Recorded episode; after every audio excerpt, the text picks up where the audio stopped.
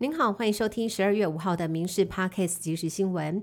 知名牙医史书华宣布要捐赠两百三十万元给民进党，希望能够帮助绿营立委候选人前进国会。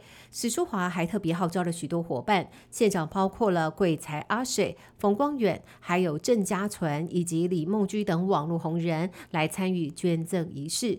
此外，还有被列为民进党不分区的万老师郭玉琴，大家一字排开，力挺。同理念的候选人，不少绿营立委候选人都前来感谢，意外成了台派同乐会。台湾大选将至，中国介入选举的痕迹也越来越多吗？传出有村里乡长疑似接受落地招待前往中国旅游。彰化竹塘乡乡长汉夫人在上个月初就带着一行大约二十个人前往中国重庆旅游六天五夜。不过乡长澄清说，所有的费用都是自费的，旅游过程也没有涉及选举和政治议题，单纯是文化交流。彰化地检署表示。选举之前接获相关检举情资，将会厘清调查。台中一名林小姐在四号晚上于外送平台上点了三百多元的咸酥鸡，没有想到就在外送员抵达的时候，她透过监视器发现外送员抵达目的地，拿出餐点。下一秒，竟然转身背对监视器，偷偷尝了一口。目睹这一段偷吃画面全程的林小姐气到打电话质问外送员，对方还狡辩说是因为外送路途遥远，要帮忙吃吃看餐点有没有坏掉。事后，林小姐怒向平台检举，外送平台发声明表示，已经全额退款给消费者，并且提供补偿，将会持续优化外送员训练。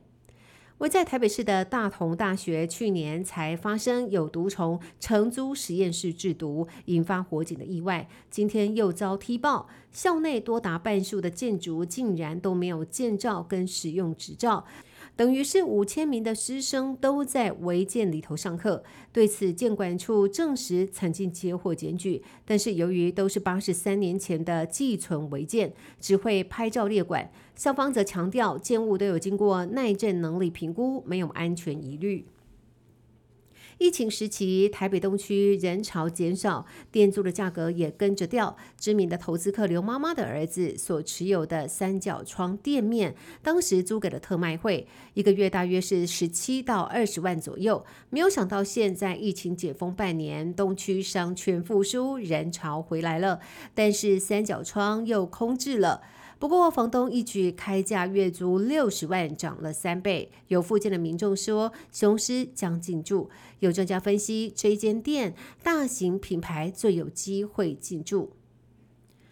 台东凤梨世家被中国禁销两年多之后，县长饶庆林在今天表示，有首批销中国的台东世家运抵高雄港，将就由台东到平潭两岸直航货运航线运往福建平潭。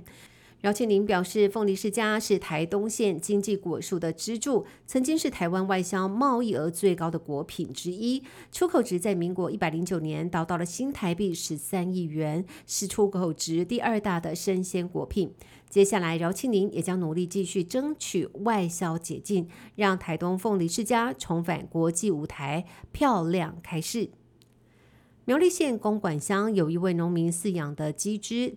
常常遭到不明的动物侵扰，农民表示，果园里头除了种植油甘树以及水松，也饲养了数百只鸡帮忙除草，但是最近常常遭到侵扰，大约五天就减损一只鸡。最近这一个月来，已经被吃了六只鸡群，甚至被吓到，都栖息在果树上不敢下来。经过县政府协助架设监测相机。放置诱捕笼一周，发现有一只公石虎落网。农业处先将它送到动物医院安置，等到健康检查之后，再送它回栖地野放。